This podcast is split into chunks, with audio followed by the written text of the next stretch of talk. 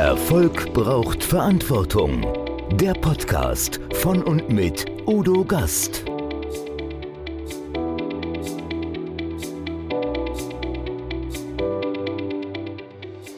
Podcast Folge 130. Frank Fuhrmann mit positiver Psychologie zu Spitzenleistung. Wie kommt man zu gesunden Spitzenleistungen, ohne seinen Körper zu überfordern? Frank Fuhrmann weiß, wie das geht. Er ist Weltrekordhalter mit dem längsten Ballwechsel im Tennis mit 50.970 Ballkontakten. Mit dem Wissen der positiven Psychologie und neurowissenschaftlichen Erkenntnissen hat er frühere gesundheitliche Probleme gemeistert und unterstützt heute Menschen dabei, ein gesünderes, zufriedeneres und erfülltes Leben zu führen. Lebenszufriedenheit ist wie ein Muskel und Muskel kann man trainieren, ist seine Devise.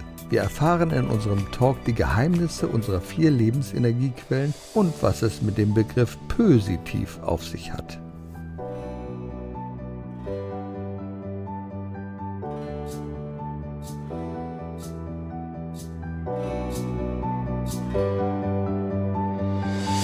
Erfolg braucht Verantwortung.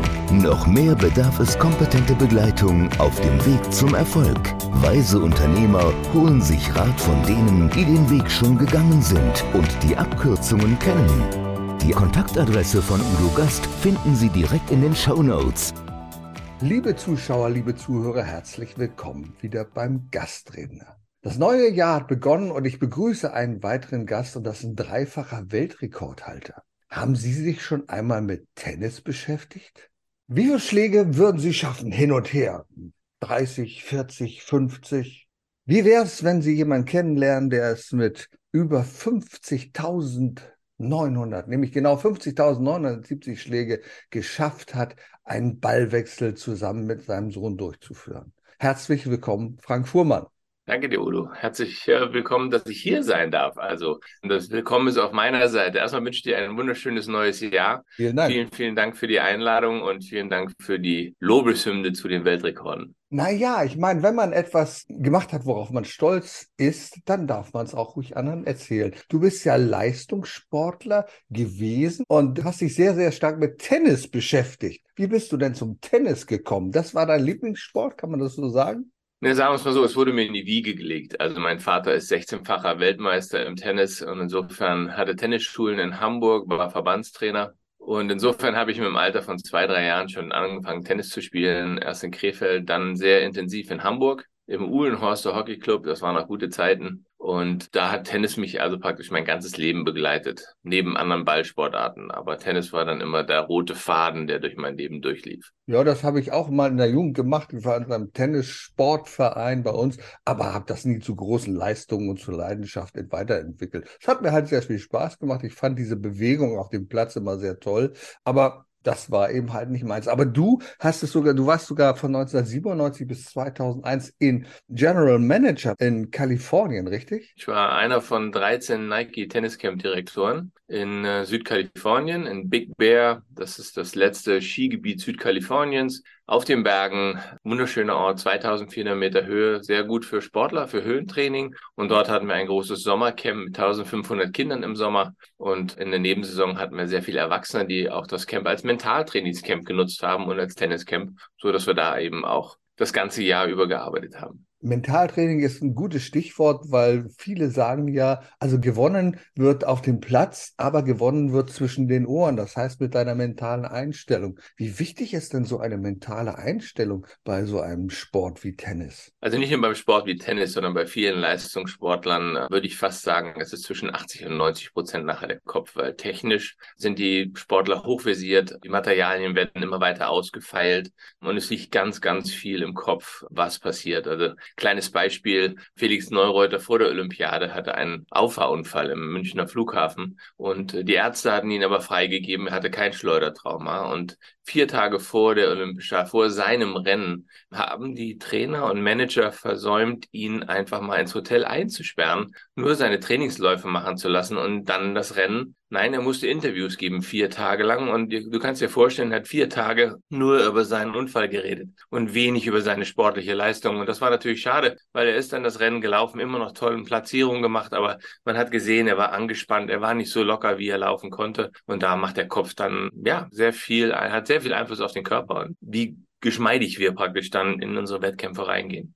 Ja, das ist ja ein unglaublich plastisches Beispiel, das du da gerade bringst, dass also die, diese Einstellung doch, also, oder das, was man erlebt hat, wenn es nicht verarbeitet ist, so einen Einfluss auf das Ergebnis haben kann. Und wir haben es ja möglicherweise auch bei der deutschen Nationalmannschaft beobachtet, dass das Team nicht so zusammen eine Einheit, auch eine geistige Einheit bildete und deswegen früh ausgeschieden ist. Ich glaube, das macht man auch sehr häufig, dass man gerade bei solchen sportlichen Großereignissen die Mannschaft versucht, psychologisch zu zusammenzuschweißen, richtig? Absolut, absolut. Und da gibt es wenig Leute, die das sehr, sehr gut beherrschen. Also Klopp wäre ein Name, den man mal nennen könnte, in den Topf reinschmeißen könnte, der wirklich diese technischen Fähigkeiten mitbringt als Trainer, aber auch die Mentalbetreuung der Spieler, eines jeden einzelnen Spielers so im Griff hat, dass er aus seinen Mannschaften wirklich ja, die letzten Körner rausholen kann und dadurch so erfolgreich ist als Trainer. Naja, jetzt weiß ich aber auch, du beschäftigst dich mit einem Spezialgebiet der Psychologie, mit der positiven Psychologie. Kannst du uns da mal ein bisschen mitnehmen? Was bedeutet das positive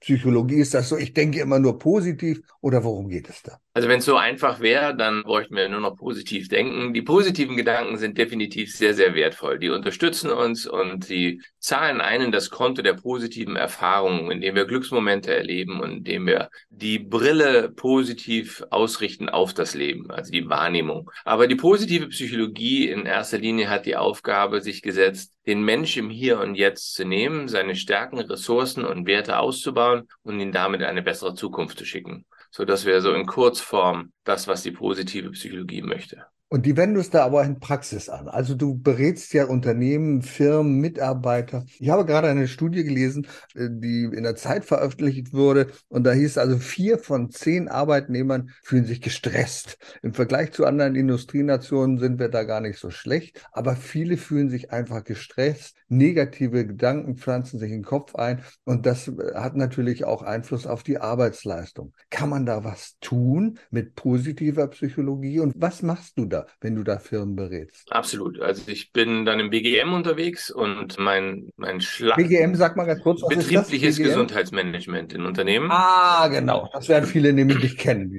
Ja. Mhm. Und mein Schlachtschiff ist das Seminar Aufblühen anstatt Ausbrennen, wo es im Endeffekt darum geht, sich selber bewusster zu werden. Was sagt mein Körper? Was sagt mein Verstand? Was sagen meine Emotionen? Was sagt meine Seele? Also in sich reinhorchen zu können, zu sensibilisieren, wie redet mein Körper täglich mit mir? Höre ich auf die Signale, die er mir sendet und gehe ich da auf diese Signale ein, versuche die Ursachen zu finden. Was passiert im Verstand? Was passiert im bewussten Denken? Was passiert im unbewussten Denken? Was mit 95 Prozent ja sehr hoch angelegt ist. Und unser Unterbewusstsein ist leider nur eine Festplatte. Leider gut gesagt, das ist 20.000 Mal schneller wie unser Bewusstsein. Aber es sagt jetzt nicht, also ein Sportler zum Beispiel, diesen Gedanken solltest du lieber nicht abspeichern, der könnte deine sportliche Leistung limitieren. Es speichert alles ab, es versucht uns zu unterstützen und sich da sensibel wiederzufinden und zu sagen, okay, was passiert denn in meinem Unterbewusstsein oder wie bin ich momentan emotional aufgestellt? Das sind Themen, die in diesem Zweitagesseminar sehr intensiv behandelt werden und die Leute dann das Gefühl für sich selber wieder.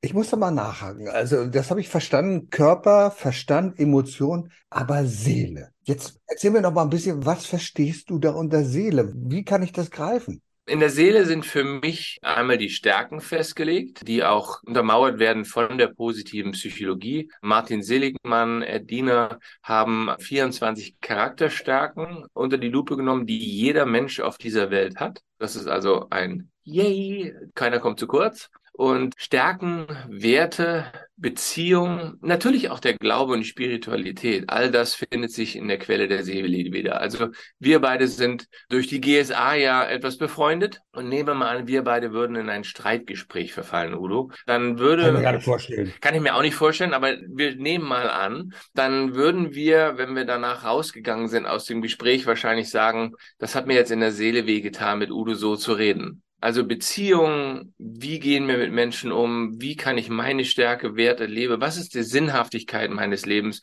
um am Ende des Lebens sagen zu können, ich habe ein erfülltes Leben gelebt? Und das steckt alles in der Quelle der Seele. Ah, das ist ja ganz spannend. Na, ich kann mir gerade vorstellen, dass jetzt, wir haben ja eine Zeit hinter uns, wir haben also zwei Jahre Corona. Jetzt haben wir einen fürchterlichen Krieg, der hier tobt und viele Menschen werden sich Gedanken machen, sorgenvoll in die Zukunft blicken.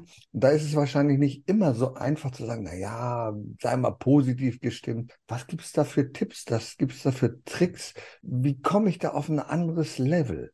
Schade, dass wir jetzt nicht im Vortragssetting sind, dann würde ich einen Videoclip, den ich da habe, zeigen. Und ich kann ihn aber oh, ganz kurz. Du kannst das lebendig kann ihn aber ja, ganz kurz schildern, genau. Und mhm. zwar geht es darum, in diesem Videoclip sind sechs Damen zu sehen. Drei Damen mit schwarzen T-Shirts und drei Damen mit weißen T-Shirts. Und äh, jedes Team hat praktisch einen Basketball und die Aufgabe an die Zuhörer und Zuschauer ist mitzuzählen, wie oft die Damen mit den weißen T-Shirts sich diesem Basketball hin und her passen. Insgesamt wird es 16 Mal passieren. Wenn wir uns sehr gut darauf konzentrieren, werden wir nicht feststellen, dass nebenbei noch ein paar andere Dinge passieren. Nämlich bei der Zahl 10 kommt ein schwarzer Gorilla auf die Bühne, der natürlich so wie die schwarzen T-Shirt-Damen schwarz ist. Währenddessen geht eine schwarze T-Shirt-Dame von der Bühne. Das wäre das zweite, was passiert. Und das dritte, was passiert, das sehen von 100 Leuten im Auditorium dann aber nur noch einer, Maximum, ist, dass der gesamte Hintergrund sich von knallrot auf quietsch Gelb verändert. Wenn wir das jetzt mal als Grundlage nehmen, dass dieser Gorilla von 50 Prozent der Menschen gesehen wird, dass ein schwarzer Spieler die Bühne verlässt, nur noch von 10 Prozent gesehen wird und dass der komplett gesamte Hintergrund von einer Signalfarbe sich in eine andere Farbe verändert, dass nur noch ein Mensch sieht,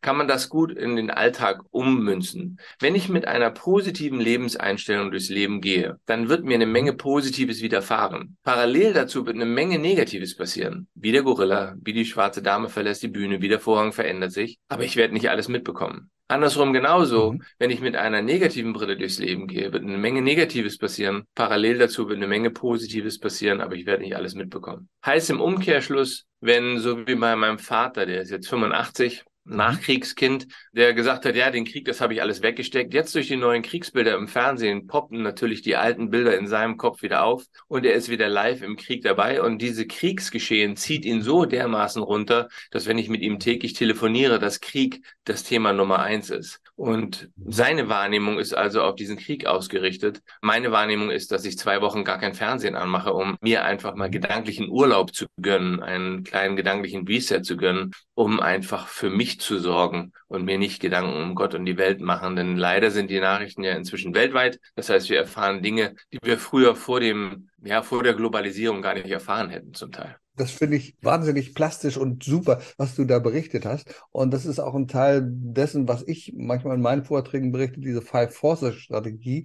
Wie begegne ich der Angst? Also einmal muss ich sie zugeben. Das zweite ist, ich muss mit anderen darüber sprechen können. Und ganz, ganz wichtig ist, diesen Angstfluss zu stoppen. Genau wie du das sagst. Ich bekomme immer mehr durch die Nachrichten, immer wieder und immer wieder wird dieser Angstfluss genährt. Und ich muss dann irgendwann mal mich dazu entschließen, diesen Angstfluss einfach einfach zu stoppen. Und für mich ist es immer wichtig, dass ich mir dann Menschen suche und eine körperliche Nähe, Berührung, Zärtlichkeit, das ist etwas, was auch hilft, die Angst zu überwinden und dann natürlich das Letzte und äh, in Aktivitäten gehen. Da kann Sport zum Beispiel dazugehören, da kann etwas dazugehören, was man gemeinschaftlich macht, ein Spieleabend oder ähnliches. Und das ist etwas, was dann diese negativen Gedanken durchaus zu positiven Gedanken umformen kann. Absolut. Was sind so die aktuellen Probleme, die du wahrnimmst von Menschen, von Mitarbeitern, die sie im Moment beschäftigen? Und was können sie dagegen tun? Im körperlichen Bereich, dass sie ihre Achillessehne kennenlernen. Das braucht immer seine Zeit in Seminaren, bis sie dann sagen, ja, okay, meine Achillessehne wäre das oder das, also von Migräne über Muskelverspannung. Also, dass man weiß, wenn der Körper mit einem redet, was sind die Symptome und wo kommt das her. Das Herkommen ist dann der zweite Punkt, dass wir im Verstand feststellen, was stresst mich überhaupt?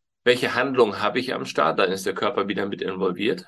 Und wie kann ich diesem Stress begegnen? Das heißt, ist es eine wirkliche Stresssituation oder ist es etwas, was ich in meinem Verstand so entwickelt habe, dass es mich stresst? Habe ich Möglichkeiten mit einer Veränderung meines Unterbewusstseins, meiner Gedanken, im Sportbereich nehmen wir auch ganz gerne Storytelling, meiner Geschichte, die ich mir erzähle, ist es möglich, dort eine Veränderung herbeizuführen? Und wenn ich alles ausgeschöpft habe, dann ist in der Regel auch der Stresslevel gesunken, weil ich dann wieder weiß, wo sind meine Stellschräubchen, wie kann ich für mich sorgen und wo kann ich mich selber anfassen, um für mich dementsprechend ja die richtigen Wege zu gehen. Du sagst eine Geschichte, die ich mir selber erzähle. Das finde ich interessant. Was genau meinst du damit? Ist das eine positive Vorstellung von mir oder um was geht es bei dieser Geschichte, die ich mir da erzähle? Ja, nehmen wir einen Business-Kontext, dass wir sagen, dass eine Firma in Change Management-Prozessen steckt, dass Veränderungen ständig aktuell sind und dass diese Firma eventuell nicht optimal kommuniziert. Soll es ja da draußen mal geben. Dann kann es sein, dass der eine oder andere in seinem Kopf die Story hat. In dieser, in dieser Firma werde ich nie mitgenommen. Ich bleibe unten liegen und bin hier nur ein Rädchen im großen Uhrwerk und kann mich nicht selber verwirklichen. Das kann eine Story sein, erstmal, die recht harmlos daherkommt. Wenn diese Story aber Überhand gewinnt, das heißt, diese Story für ihn zur Wahrheit wird, dann fühlt dieser Mensch oder diese Dame sich dann auch als kleines Rädchen. Also nicht mehr selber in Aktion kommend, nicht selber autonome Handlungen durchführen können, kompetenzmäßig eingeschränkt. Und das macht dann was mit der Person. Also das wird dann auf lange Sicht, wird da eine negative Veränderung herbeigeführt. Und da gilt es wirklich zu erkennen, ist diese Story, die ich mir da erzähle, wahr? Das ist die erste Frage. Die zweite Frage ist, was macht diese Story mit mir? Das kann auch jeder beantworten. Jeder weiß, dass einen das limitiert, dass einen, äh, dass man dadurch verkrampft, dass man nicht so locker ist, wie man sein möchte. Was würde sich verändern, wenn die Story sich verändert? Auch das weiß jeder. Ich würde produktiver sein, ich würde mich mehr zutrauen und so weiter. Und dann ist eben die Schlüsselfrage oder die Gretchenfrage, wie könnte deine neue Geschichte lauten? Und ist diese Geschichte für dich dann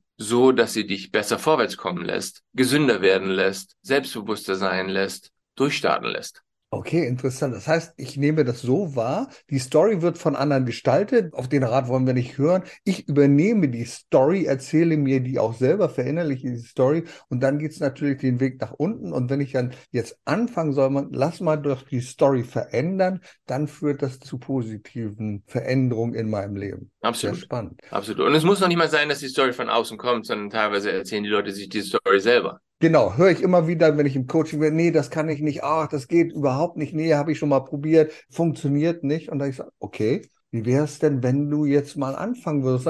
Das wäre, ich frage dann die Leute immer, stell dir mal vor, was wäre denn, wenn du es geschafft hättest? Ja, das wäre toll. Wie wäre es denn dazu gekommen? Was hättest du denn gemacht? Ja, und dann fangen sie an. Ja, ich hätte dann Folgendes gemacht, ich hätte dieses gemacht, ich hätte jenes gemacht. Und am Ende dieses Gesprächs frage ich, okay, und was hindert dich, das genau so zu machen, damit du diesen Weg gehen kannst?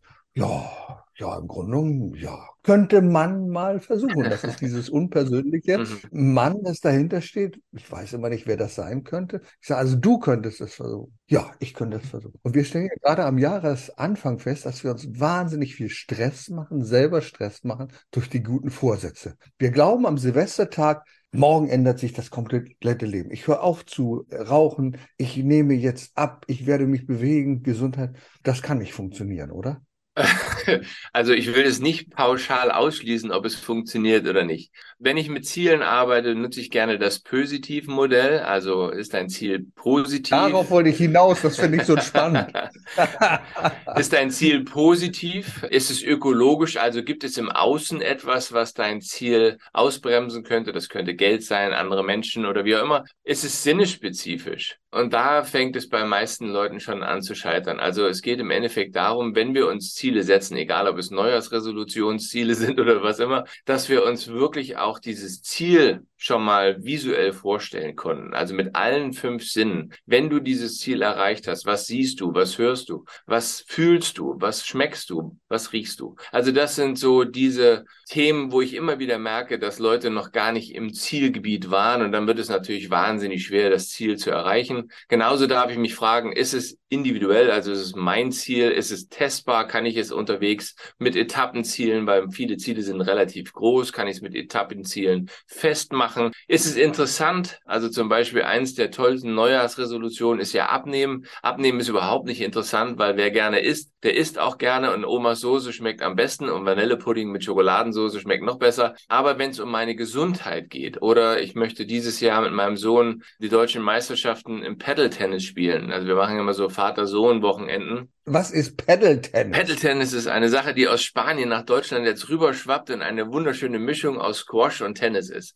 Aber nichtsdestotrotz, dann dafür etwas abzunehmen, um eben leistungsfähig mit meinem Sohn auf dem Platz einen Wettkampf zu gestalten, das ist eine Motivation, die macht Spaß und dann macht Abnehmen auch viel, viel mehr Spaß. Also da geht es mir darum, wirklich sein Ziel unter die Lupe zu nehmen, sinnespezifisch festzustellen, was passiert. Und wenn ich überlege, ich habe früher gesagt, als ich angefangen habe mit der positiven Psychologie, erst in Amerika, dann in England, habe ich gesagt, ich möchte irgendwann mal 100% zufrieden sein oder glücklich. Und ich habe keine Ahnung, ob ich das jemals 100% erreichen werde, weil 100% ist immer so ein Muss und da ist viel Druck dahinter. Und es gibt ja dieses Zitat, der Weg ist das Ziel. Und seitdem ich auf diesem Weg bin, den ich jetzt seit 18 Jahren beschreite, verstehe ich dieses Zitat immer mehr und sage, jeder Tag, den ich auf diesem Weg gehe, die positive Psychologie in mein Leben zu lassen, mein Leben positiver auszurichten, ist so cool. Mir ist völlig wurscht, ob ich jemals 100% zufrieden oder glücklich bin, weil jetzt den Weg zu gehen, ist schon klasse. Und das würde ich jedem Menschen empfehlen. Es gibt nicht nur den 31.12., sondern heute ist ein super Tag, um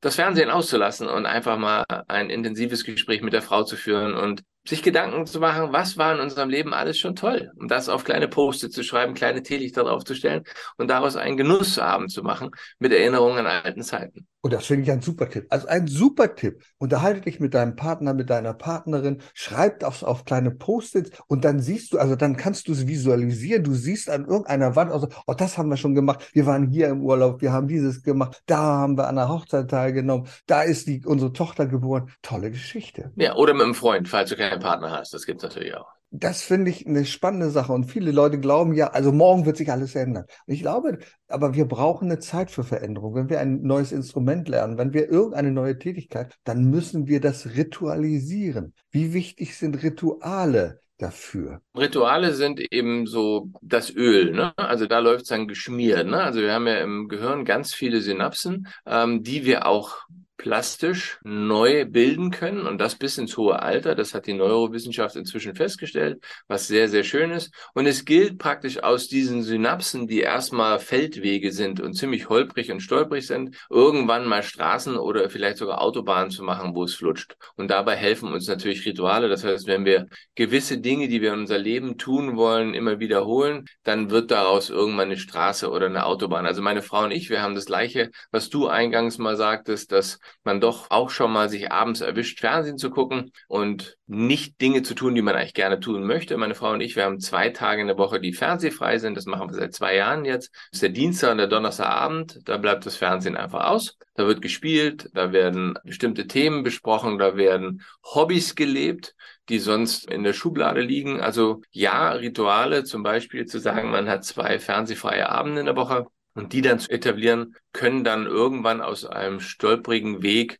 irgendwann eine flutschige Straße beziehungsweise eine schnelle Autobahn werden, so dass es Teil des Lebens wird. Das ist ja cool. Du hast dich ja sehr viel auch mit Neurowissenschaften beschäftigt. Du bist zertifizierter HBDI-Trainer. Jetzt werden viele Leute fragen, HBDI, was ist das? Herman Brains Dominanz. Darum geht es.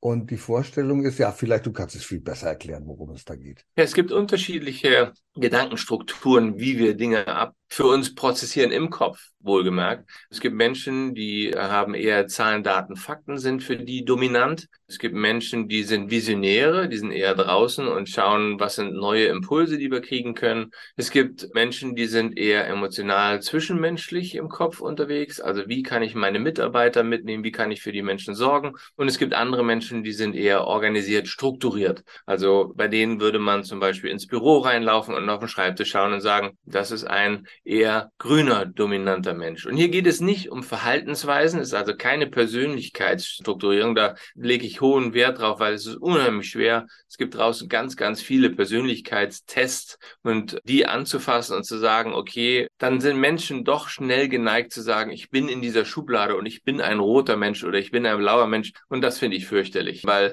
das Schöne beim, beim HBDI ist, dass es eine Präferenz ist. Also es ist kein richtig oder falsch oder Kompetenz, sondern es ist eine Präferenz. Und meine Präferenz liegt im roten zwischenmenschlichen Bereich gedanklich und im gelben visionären Bereich. Das heißt, wenn du von mir verlangen würdest, Frank, mach bitte deine Steuererklärung, dann kann ich das aber es ist nicht meine stärkste Präferenz. Wenn du mir sagst, Frank, mach bitte zehn Kundentelefonate, yay, dann ist Frank dabei, macht Frank zehn Kundentelefonate, das ist meins.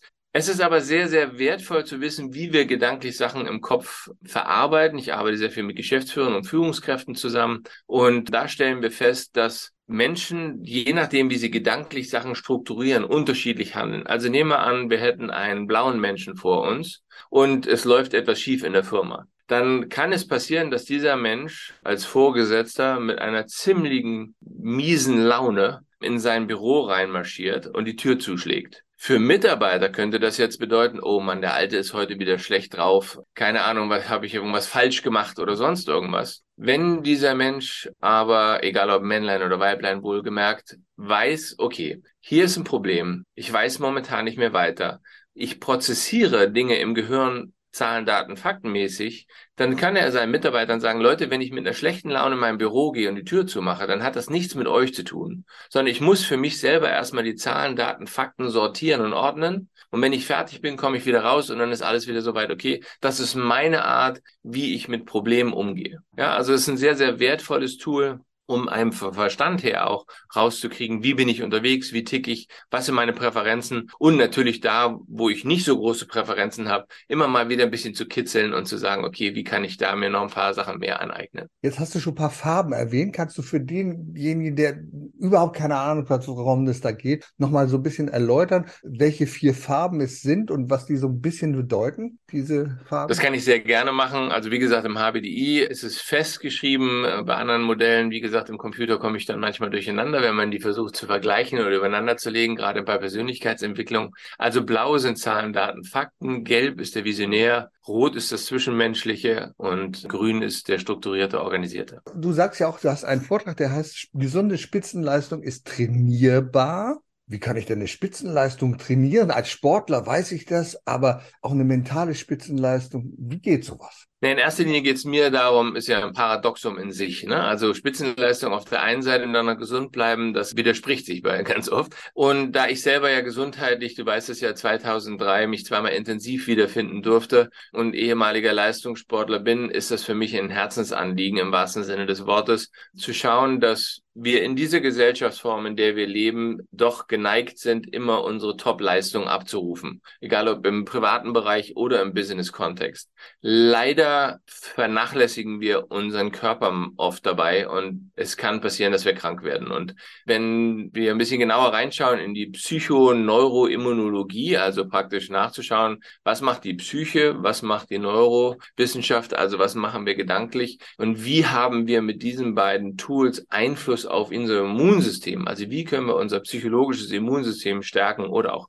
physisches Immunsystem stärken, dann stellen wir fest, dass viele Krankheitsbilder zu 99,5 Prozent, wir lassen mal 0,5 Prozent offen, den Ursprung im Verstand haben, also psychische Natur sind. Also ein Bandscheibenvorfall, wenn man Mediziner fragt, wo kommt er her, wird er nicht sagen können, wo er herkommt. Und ähm, die Ursache ist ganz oft eine mentale. Natürlich ist dann der Bandscheibenvorfall später ein mechanischer Schaden mit einer zu klein gewordenen Bandscheibe, gar keine Frage. Aber die Belastung, die jahrelang davor einhergegangen ist, die ist eben sehr extrem. Und ich habe mir zum Ziel gesetzt, Menschen zu sensibilisieren, was ist deine Spitzenleistung? Finde für dich raus, was für dich deine persönliche Spitzenleistung ist. Wie kannst du das erreichen, ohne dabei draufzugehen? Und das Problem ist, wenn wir beide heute Abend einen bechern würden, Udo, und uns würde es morgen schlecht gehen, dann wissen wir ja, gestern das eine Bier war wohl schlecht. Wenn wir dann aber eine Diagnose bekommen, ein Tumor oder ein Bandscheibenvorfall oder oder, dann war es nicht, weil wir gestern den ganzen Tag gesessen haben, dass wir jetzt einen Bandscheibenvorfall haben, sondern dann war etwas über einen langen Zeitraum, genauso Allergien, was negativ in unserem Leben gelaufen ist und dann irgendwann der Körper hält aus, hält aus, hält aus, hält aus und irgendwann macht der Körper schlapp und dann ist es passiert. Und diese Sensibilität zu entwickeln. Also ja, Spitzenleistung ist nichts dagegen einzuwenden, B, wenn der Körper, Verstand, Emotion und Seele mitzieht und wir dabei gesund bleiben dürfen. Ganz spannende Geschichte. Und dann ist es natürlich auch ein Weg, über so eine Spitzenleistung überhaupt in seinem Leben zufrieden zu sein, zufrieden zu sein wie ein Weltrekordhalter. Das ist vielleicht das Letzte. Wie werde ich denn zufrieden wie ein Weltrekordhalter wie du, der im Tennis diesen Weltrekord aufgestellt hat? Also wieder das, was ich vorhin schon sagte. Mich hat zufrieden gemacht, dass ich gesund war, einen solchen Rekord anzugehen. mich hat zufrieden gemacht, dass ich neben meiner normalen Tätigkeit neun Monate Zeit hatte, zu trainieren und diesen Rekord vorzubereiten. Weil wir waren am ersten Tag bei 50 Liegestütz, als wir fertig waren für den Rekord, waren wir bei 980 Liegestütz am Tag und trotzdem haben wir Sehnenscheiden. Kannst du das nochmal sagen? 980 Liegestütze am Tag. Ich bin bei 18 bis 25 bin ich schon ziemlich am Limit. Ich will es nur nochmal 980. Okay. Dann die Zufriedenheit, dass ich das zusammen mit meinem Sohn machen durfte, dass unser Verhältnis Vater-Sohn so solide ist, dass eine solche nervliche Anspannung eines solchen Weltrekordversuches ja, machbar ist, umsetzbar ist. Denn das ist ja nicht alles einfach. Auch im Training lief nicht alles immer ganz glatt. Wir haben zwei Rekorde ja in dem Zeitpunkt geholt im Bayreuth damals 2013. Einmal die meisten Ballkontakte zwischen zwei Menschen in einer Stunde. Das heißt, wir haben angefangen mit Aufschlag, sind nach vorne ans Netz gelaufen und haben dann Volley gespielt. Den Rekord haben wir von 5236 auf 8156 hochgeschraubt. Und das bedeutet, dass wir in dieser Zeit zweieinhalb Volleys pro Sekunde gespielt haben. Und das hat mich zufrieden gemacht, dass Menschen in der Lage sind, so viele Volleys zu spielen. Und der Rekord, den besitzen wir auch noch, weil der lange Rekord, den du angeschnitten hast, den haben leider 2016 uns zwei Italiener weggenommen. Das heißt, den besitzen wir leider gar nicht mehr. Die haben jetzt 51.500 Schläge, also knapp 500 mehr als wir. Und da habe ich nicht gedacht, dass das jemand macht, aber hat jemand gemacht. Und die Sache, dass ich das umsetzen durfte zusammen mit meinem Sohn, dass ich 36 Leute mitgenommen habe als ein Team, denn nicht nur die beiden Akteure auf dem Platz haben diesen Rekord erreicht, sondern auch die Leute, die die Videos gedreht haben, damit das lückenlos nach London geschickt werden kann zum Beweis für Guinness World Record. 16 Zähler Studenten, die in der Prüfungsphase sich einen Tag geopfert haben, um gezählt zu haben, elektronisch und manuell, die teilweise Schwierigkeiten hatten mitzukommen, bei zweieinhalb Volleys pro Sekunde zu zählen. Die mussten nach zehn Minuten ausgewechselt werden, weil dann war ihr Arm müde und so weiter. Also und ihr durftet aber weiterspielen, klar. die wurden dann ausgewechselt, die wurden immer blockweise ausgetauscht und all diese Dinge haben mich sehr, sehr zufrieden gemacht und ja, waren Teil des Erfolgs auch. Lieber Frank, ich danke dir sehr für diese Einsichten, die du uns gegeben hast. Das heißt also, in der Quintessenz können wir sagen, es ist möglich, eine positive Grundhaltung zu entwickeln, leistungsfähig zu sein, zufrieden zu sein und andere dabei mit mitzunehmen. Kann man das so sagen? Ein bisschen Eigenwerbung. Ich habe ein Buch geschrieben. Ja, Zu natürlich. Zufriedenheit, Zufriedenheit ist, mein, ist mein Ziel. Und du hast es angeschnitten in acht Schritten zu einem erfüllteren Leben. Ich habe dieses Buch geschrieben mit der Story, die dahinter steckt. Du hast es vorhin erwähnt. Ich lade zwei deutsche Personen, ein Männlein, eine Weiblein, nach Amerika zu mir ins Mentalcamp ein, nach Big Bear. Also es ist ein kleiner Ausflug nach Big Bear City. Und im Buch kommen über 50 Interventionen aus der positiven Psychologie, die diese Personen auf diesem Mentalcamp praktisch durchlaufen. Und so kann jeder dieses Buch für sich anschauen, entweder als Roman lesen und sich nach Big Bear entführen lassen oder eben auch die Interventionen für sich rauspicken um zu trainieren, die ihm helfen, mehr Zufriedenheit und mehr Glück im Leben zu spüren, zuzulassen und auch genießen zu dürfen. Lieber Frank, du hast mich davon überzeugt, dass es auch ein mein Ziel sein kann, Zufriedenheit. Zufriedenheit als Ziel. Ich danke dir sehr für deine wunderbaren Ausführungen und wir haben eine Menge lernen können davon. Vielen, vielen Dank für deine Einladung. Schön, dass ich hier sein durfte. Erfolg braucht Verantwortung. Der Podcast von und mit Udo Gast. Sie brauchen einen echten Mutmacher und erfahrenen Business Coach, der mithilft, Ihr Unternehmen sicher und wirksam nach vorne zu bringen? Und das auch in Krisenzeiten? Dann schreiben Sie jetzt an Udo Gast. Aktuell gibt es noch einen freien Platz. Die Kontaktdaten finden Sie in den Show Notes.